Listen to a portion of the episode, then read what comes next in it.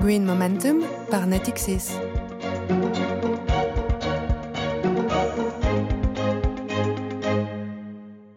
Bienvenue dans Green Momentum. Green Momentum proposé par Natixis, c'est la première série de podcasts consacrée à la finance verte, à ses enjeux, à ses évolutions et à son rôle essentiel dans la lutte pour la meilleure préservation de notre environnement. Au menu de cet épisode, la question qui est devenue essentielle, quel est l'impact de la crise du Covid sur le green business? Est-ce que la crise sanitaire a brisé les élans des entreprises et des investisseurs? Est-ce que le feu croisé de l'opinion publique et des pouvoirs publics va pouvoir faire bouger les lignes? Est-ce que cela sera suffisant pour transformer vraiment l'ensemble de l'écosystème? Autant de questions qu'on va se poser aujourd'hui avec nos deux invités, nos deux experts du jour. Orita Zoulet, euh, vous êtes responsable mondial de la finance verte et durable au sein de la banque de grande clientèle de Natixis. Bonjour. Bonjour.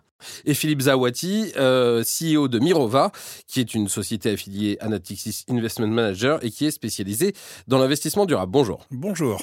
Euh, alors, cette question, est-ce que selon vous, la crise du Covid a changé quelque chose? Est-ce que les entreprises ne vont pas maintenant finalement ne se focaliser que sur la relance au détriment du développement durable, Philippe?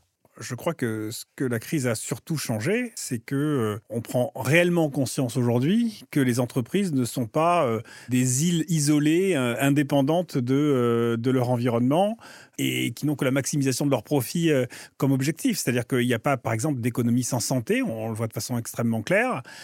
et donc, tout ce que la finance durable essaye d'expliquer depuis de nombreuses années, qui consiste à dire que l'entreprise doit prendre en compte ses impacts environnementaux et sociaux, son environnement, ses chaînes de valeur, ses chaînes d'approvisionnement, ses salariés, etc. Eh bien, on a un exemple réel là. Euh, alors, c'est un petit peu triste qu'on s'en rende compte avec une crise, mais c'est quand même une, une, leçon à tirer de, de, ces derniers mois. Aurita Zoulet, vous m'avez dit quand on a préparé euh, cet enregistrement que vous, vous voyez euh, une lueur d'espoir dans finalement les suites de cette crise. Ce à quoi je faisais référence, c'est essentiellement cette idée que la relance, elle est en train de se concevoir avec une, notion de conditionnalité. On a en face de nous des parties prenantes, pour les prendre au sens large, aussi bien consommateurs, contribuables, citoyens, investisseurs, euh, pouvoirs publics, qui finalement pensent que cette relance devra, certes, et probablement être coûte que coûte, mais elle ne devra pas être n'importe comment. Et il me semble qu'on en voit les signaux évidents chez euh, un certain nombre d'acteurs dans la façon dont cette relance est conçue. Alors, les acteurs, c'est évidemment la pression de l'opinion, mais c'est aussi euh, la pression des, pouvoirs publics qui ont une attitude euh, ambivalente, on va le voir, avec d'un côté, d'abord, la promesse qu'il va y avoir des moyens au service de cette transition écologique. Cette promesse, elle est faite par Emmanuel Macron euh, à l'issue de la Convention citoyenne qui s'est tenue en juin dernier. On écoute le président. L'État prendra toute sa part. C'est pourquoi, dès le plan de relance que nous sommes en train de préparer, 15 milliards d'euros supplémentaires sur deux ans seront injectés dans la conversion écologique de notre économie. Nous allons mettre en place un fonds de transformation écologique de notre économie dans le plan de relance.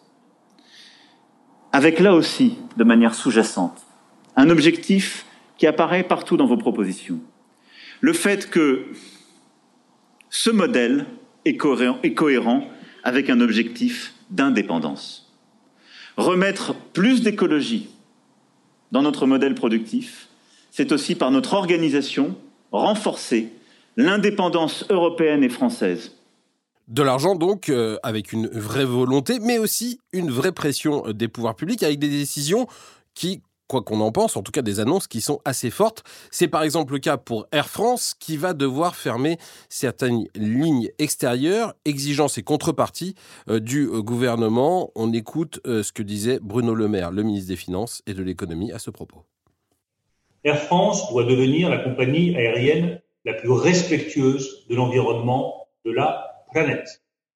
Et ça doit être l'objectif d'Air France. C'est une condition sine qua non de ma signature auprès de l'État pour soutenir Air France. Et ces conditions sont concrètes. Elles devront se traduire par des décisions fortes dans les mois qui viennent. Nous voulons que Air France réduise de 50% ses émissions de CO2 par passager par kilomètre entre 2005 et 2030. Et nous nous assurerons que cette condition est respectée. Nous voulons que Air France réduise de 50% son volume d'émissions de CO2 sur ses vols métropolitains d'ici la fin 2024. Alors, je ne vais pas vous demander de, commenter ces propos euh, politiques. Néanmoins, Henri Azoulay, on voit qu'il y a une volonté politique et que la relance et le soutien public, finalement, il va être conditionné à des exigences environnementales. Et ça, c'est intéressant. Oui, je pense que c'est surtout un signal comportemental, avant tout. Effectivement, on ne va pas nécessairement commenter euh, le niveau d'ambition euh, de la conditionnalité qu'on a vue euh, dans le cas précis Air France ou dans d'autres cas. je crois que ce qui est à retenir, c'est cette évolution de mentalité dans laquelle, effectivement, comme le disait Philippe, on ne peut plus déconnecter l'entreprise de l'ensemble de son écosystème et de ses impacts. Il y a l'entreprise, mais Philippe Zawati, il y a aussi les investisseurs quelle est l'attitude des marchés, quelle est l'attitude des investisseurs vis-à-vis eh de cette nouvelle donne et surtout de cette nouvelle donne d'après-crise Covid? Est-ce que les investisseurs sont prêts à investir massivement dans le développement durable, dans la transition écologique, ou est-ce que, eh avec cette crise, ils vont mettre le frein à main? Alors, je pense qu'ils ont toujours été prêts à investir dans, le développement durable. Simplement, euh, euh, on n'a pas toujours euh, donné les bons, indicateurs, les bons éléments pour, que ce choix soit, fait. ce, qui est, clair aujourd'hui, c'est que les mois qu'on vient de vivre de, crise montrent que les portefeuilles gérés de façon responsable, durable, verte, quel que soit le mot que vous voulez utiliser, ont clairement beaucoup mieux résisté que les autres à la situation. Euh, donc ont eu une performance nettement meilleure au fonds dit traditionnel, à l'ensemble du marché. Alors pourquoi? Pour différentes raisons. Parce que ces fonds-là sont moins investis sur des secteurs qui ont souffert. Je pense évidemment au secteur pétrolier ou au secteur de l'aviation dont on vient de parler.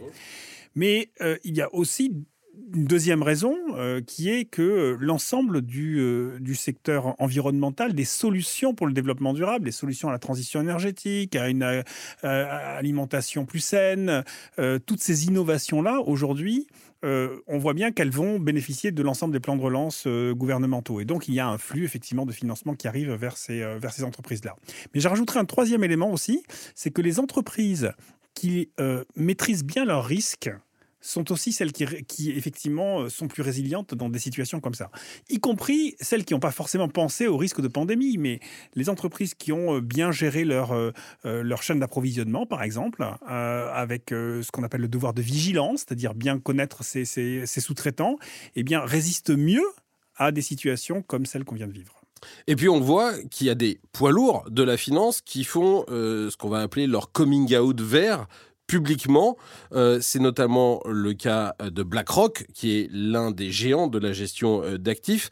Euh, il a annoncé qu'il voulait maintenant eh bien, avoir une grille de lecture verte sur l'ensemble de ses investissements. Et écoutez ce que Larry Fink, le patron de BlackRock, disait pour expliquer cette conversion. I think it was just over time reading more, um, more science, more research. Uh, listening to my team, my team came out with a really remarkable study on physical impact from climate change uh, in fall. And um, that left a big impact on me. And then from reading that, our own internal document that we distributed and published. Uh, but what we are saying here, we believe under ERISA and maximization of return, we believe uh, a portfolio that focuses on um, sustainability and climate change will be a portfolio that outperforms. Il y aura de la performance dans les portefeuilles qui seront axés sur le développement durable. Euh, Orita Zoulé, est-ce que c'est la fin du développement durable subi et à marche forcée? Votre silence en dit long. euh, je dirais oui et non. Euh, non dans la mesure où euh, je ne crois pas que le développement durable était nécessairement euh, subi à marche forcée par un certain nombre d'acteurs. Et euh, Philippe en mentionnait un certain nombre. On ne va pas se dire que la crise du Covid, c'est la, consécration euh, ou la naissance du développement durable. Ça, c'est pas du tout ce qu'on observe. Et surtout, il y a une pensée théorique du sujet et une, mise en application dans, le monde de l'entreprise qui a une, une forte antériorité.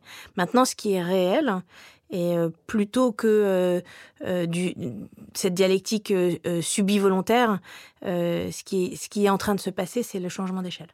on, est, on est en face d'une phase où des acteurs comme BlackRock, comme, comme S&P, comme Moody's, comme des gros acteurs du, qui sont des, des, des, institutions assez cruciales dans, le, dans, l'écosystème, mmh dans les écosystèmes financiers, sont en train de regarder ces sujets de près, de s'engager sur ces thématiques, de développer des produits qui permettent de les adresser et surtout de chercher à l'intégrer en masse sur ce qu'ils font. Et je pense que c'est ce changement-là qui est euh, significatif et qui est, qui est visible aujourd'hui. Euh, Philippe Zouati, euh, au début, on accusait beaucoup d'entreprises, d'investisseurs. En tout cas, on les regardait avec un regard un peu suspicieux en disant Vous faites du greenwashing. Est-ce que c'est la fin du greenwashing ou est-ce que c'est le début du greenwashing? J'étais assez inquiet, moi, un peu avant le début de la crise financière, euh, parce que je, trouvais qu'on était justement à la croisée des chemins sur le, sujet de la finance durable. C'est-à-dire qu'on était en train de passer, on, on, est en train de passer euh, d'une finance durable qui était euh, finalement uniquement réservée à des acteurs de niche, à quelques petits, petits acteurs, ou en tout cas des gens extrêmement motivés. Et donc, la problématique du greenwashing ne se posait pas tant que ça. Euh, elle commence à se poser justement avec ce que vient de dire Orit, c'est-à-dire avec ce passage à l'échelle, hein, cette massification. À partir du moment où tout le monde se met à faire de la finance responsable, euh, de l'ESG environnemental, voilà. Donc là, on, a un risque effectivement de dilution, on a un, risque que les approches soient moins fortes, moins engagées qu'elles n'étaient avant. Et c'est pour ça qu'on a effectivement aujourd'hui beaucoup plus besoin de normes pour euh, garantir cette qualité. Est-ce qu'il faut mettre des normes? Est-ce qu'il faut mettre des labels? Est-ce qu'il faut encore des menaces en fait pour que les entreprises changent? Est-ce qu'il faut encore leur tordre le bras? On a quand même le sentiment qu'il n'y aura pas de mutation profonde des entreprises sur la question du développement durable si euh, il n'y a pas plutôt un bâton qu'une carotte. Je pense qu'il faut les deux. Je pense que l'histoire nous a montré jusque-là que le bâton avait été ce qui avait fait avancer euh, un certain nombre de sujets en matière environnementale. Et par bâton, j'entends le réglementaire, le rôle de l'État à, l'échelle nationale, mais aussi beaucoup à l'échelle régionale. la Commission européenne a un rôle très important sur un certain nombre d'avancées qu'on a pu euh, qu'on a pu voir dans le secteur auto, dans le secteur électrique, dans, dans un certain nombre de secteurs d'activité. Et je continue de penser que le bâton est absolument indispensable. En revanche, euh, ce qui maintenant est de moins en moins discuté, c'est qu'il y a une carotte. C'est qu'il y a un, gain, c'est qu'il y a une équation économique euh, derrière le, euh, euh, je dirais la prise en compte des enjeux environnementaux et sociaux par le système économique et financier. Philippe Zawasi, c'est ça qui va convaincre les investisseurs d'aller massivement dans ce qu'on appelle ici le, le green business, c'est qu'à la fin, il y a une perspective de profit. On sait très bien que l'argent il suit une pente et qu'à la fin il faut qu'ils en gagnent plus qu'ils n'en ont dépensé. Euh, et que ce n'était pas forcément le cas avant et que peut-être aujourd'hui ça le devient. Il faut qu'il y ait un nouveau modèle économique qui, qui se développe, c'est sûr ce, nouveau modèle économique, il n'est pas forcément euh, le même qu'avant. Euh, il n'a pas forcément exactement les mêmes niveaux de rentabilité ou de performance ou enfin euh, financière, mais, en tout cas, c'est un nouveau modèle économique plus, durable, plus sain. Et, donc, évidemment, c'est la perspective de ce modèle économique viable qui va attirer les investisseurs. Pour revenir sur le, point des normes que, que Philippe a évoqué, c'est très important parce qu'il ne faut pas regarder les normes que comme le bâton. Les normes, c'est aussi le langage commun. Et le langage commun, c'est euh, euh, probablement la meilleure arme contre le greenwashing. Euh, parce que on donne au marché, au, pluriel, hein, aux, entreprises comme aux investisseurs, comme aux banques, un référentiel commun qui permet de qualifier euh, le pouvoir transitionnel d'une entreprise, d'un projet, le bénéfice environnemental, les bénéfices sociétaux. Mmh euh, plus on, on, développe ce langage commun, plus on cherche à protéger justement de ce risque de greenwashing. Euh, Philippe Zawati, malgré un langage commun, il y, aura il y aura toujours des résistants, il y aura toujours des gens qui diront euh, Moi, ça m'intéresse pas, j'ai envie de faire du business comme avant. Oui, enfin, je, crois surtout que, globalement, euh, on n'est pas sur le rythme qu'il faut. je pense que c'est quand même un point quand même essentiel à, signaler. Là, on est en train de dire que les choses s'accélèrent, que ça va mieux. Euh, Mais on ne va pas encore assez vite. Bah, le Haut Conseil pour le climat euh, vient de rendre son, rapport annuel, mhm. son, son, premier rapport au bout d'un an. Il constate que euh, la baisse des émissions est beaucoup trop lente. On baisse d'un pour cent à peu près les émissions en 2019, alors qu'il faudrait le faire de 3 à 4% Donc on n'est pas sur la bonne trajectoire, de toute façon. Donc c'est pas une question de, de, pointer du doigt un tel ou un tel qui ne veut pas avancer euh, euh, parce qu'il est plus méchant que les autres. Je crois que c'est globalement l'ensemble de l'économie et de la société qui n'avance pas au bon rythme. Euh, vous voulez ajouter quelque chose? Oui, et, surtout, il y a une, il y a une méconnaissance de l'urgence. Il y a, une, il y a, a je dirais, un, biais collectif d'observer ces changements, parce que je, suis convaincue que ce sont des réels changements, mais avec une certaine myopie sur, euh, sur la cadence à laquelle les choses doivent aller. Euh, on a parlé des entreprises, on a parlé des, investisseurs, et j'ai envie de vous poser la question, et la finance dans tout ça? Vous travaillez tous les deux dans une grande banque d'investissement, vous êtes au contact de clients. Orit, Azoulay, sur la partie financeur, comment ça évolue, comment c'est en train eh bien, de changer, et est-ce que c'est en train de changer? Assez vite, pas assez vite, j'en sais rien, mais est-ce que c'est en train de changer? Euh, il y a plusieurs choses à dire à ça. Je dirais que sur les 4-5 dernières années, il y a eu une évolution extrêmement franche qui vient du fait que euh, un certain nombre d'acteurs se sont saisis de, l'idée selon, selon laquelle la transparence est l'antichambre de l'action. Et donc à partir du moment où on commençait à pousser euh, les entreprises sur, euh, ou les clients vers une transparence accrue sur leurs performances. On entrait déjà dans une dynamique dans laquelle, pour des motivations, je dirais pures ou pas, on s'expose. Et en fait, ce qu'on observe, c'est des produits de financement de toutes sortes de nature qui vont chercher à qualifier le bénéfice environnemental d'un actif, d'un projet. Mmh Et je dirais presque encore plus intéressant, des produits qui euh, donnent aux banques un rôle dans la dynamique parce qu'ils introduisent une, incitation au changement. Donc il y a par exemple depuis, euh, je dirais, 2-3 ans euh, des produits de financement où, euh, où la marge, donc le taux d'intérêt qu'un client va payer sur, euh, sur un prêt, des prêts de taille très considérable, va être indexé sur sa capacité à atteindre ses objectifs de développement durable. Ça, c'est nouveau, c'est très nouveau. Et, et, ce qui est frappant, c'est que la volumétrie de ces prêts a explosé complètement dans les deux dernières années. Et euh, potentiellement, vous avez une banque qui réduit sa marge euh, dans, l'exercice. Donc il y, a une véritable volonté d'être aux côtés de, des clients pour les, euh, les accompagner dans leur trajectoire. Et je dirais que ça vient essentiellement de deux raisons. Hein. C'est que la transition d'une banque, d'un financeur, elle, euh, et sa, propre transition en tant qu'acteur économique, elle va être alimentée de, plusieurs dynamiques. Et si on doit les serrer, elle, je les catégoriserai en trois dynamiques, qui est euh, le mix de clients avec lesquels ils travaillent, mmh donc euh, plus ou moins certains secteurs, dans plus ou moins certaines filières.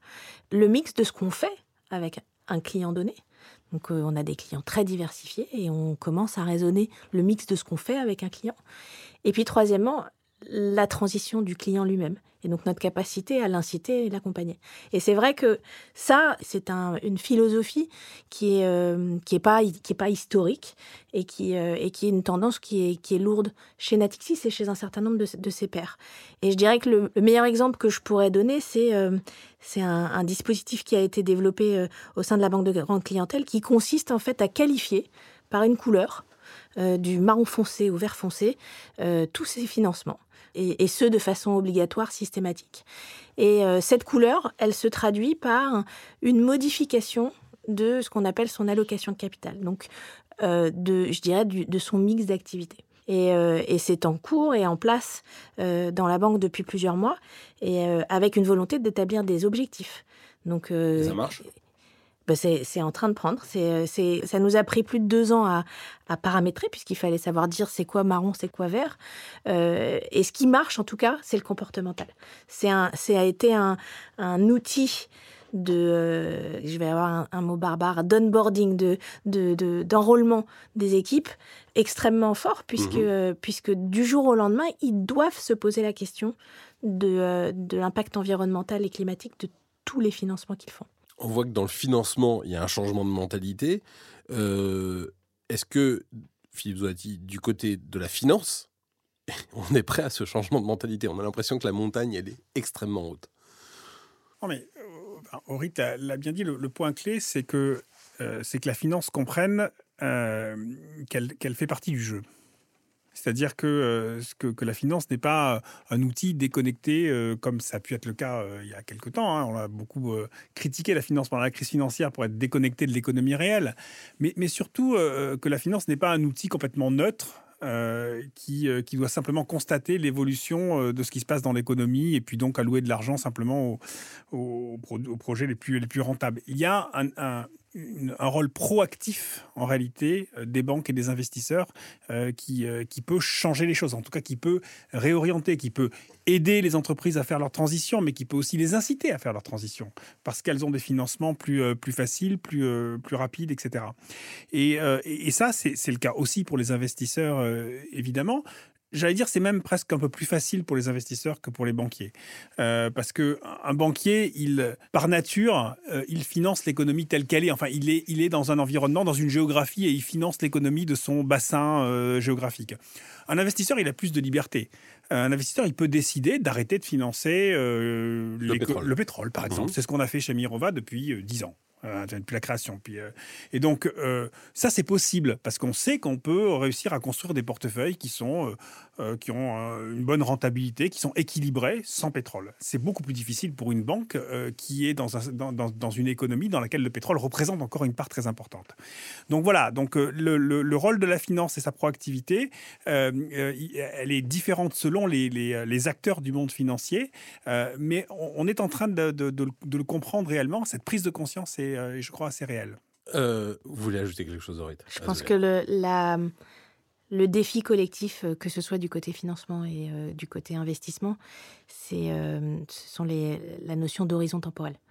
la, la, problématique qui est devant nous est, est de réussir à, à, ancrer dans des, dans, les, dans des décisions, qu'elles soient d'investissement ou de financement, des notions d'impact qui, qui, ont très probablement des horizons temporels beaucoup plus lointain que celui des investissements et des, et des, et des financements qu'on considère.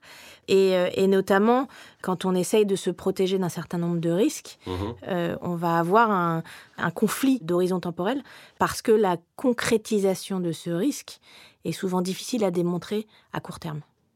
Et c'est vrai que c'est probablement le plus important des défis pour nous, c'est d'être capable de, euh, de réconcilier ces horizons temporels. Marc Carnet, après ça, la tragédie des horizons.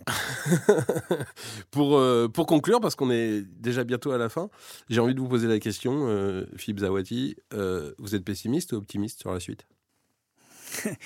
Bon, moi j'ai une nature vers un, peu à moitié vide, mais je dirais le pessimisme de l'intelligence n'empêche pas l'optimisme de la volonté? C'est très joli, c'est pas de vous.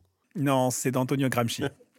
Pas, mieux. pas mieux, je ne peux qu'adhérer. Eh ben, on va s'arrêter là-dessus. Merci beaucoup à tous les deux. Merci.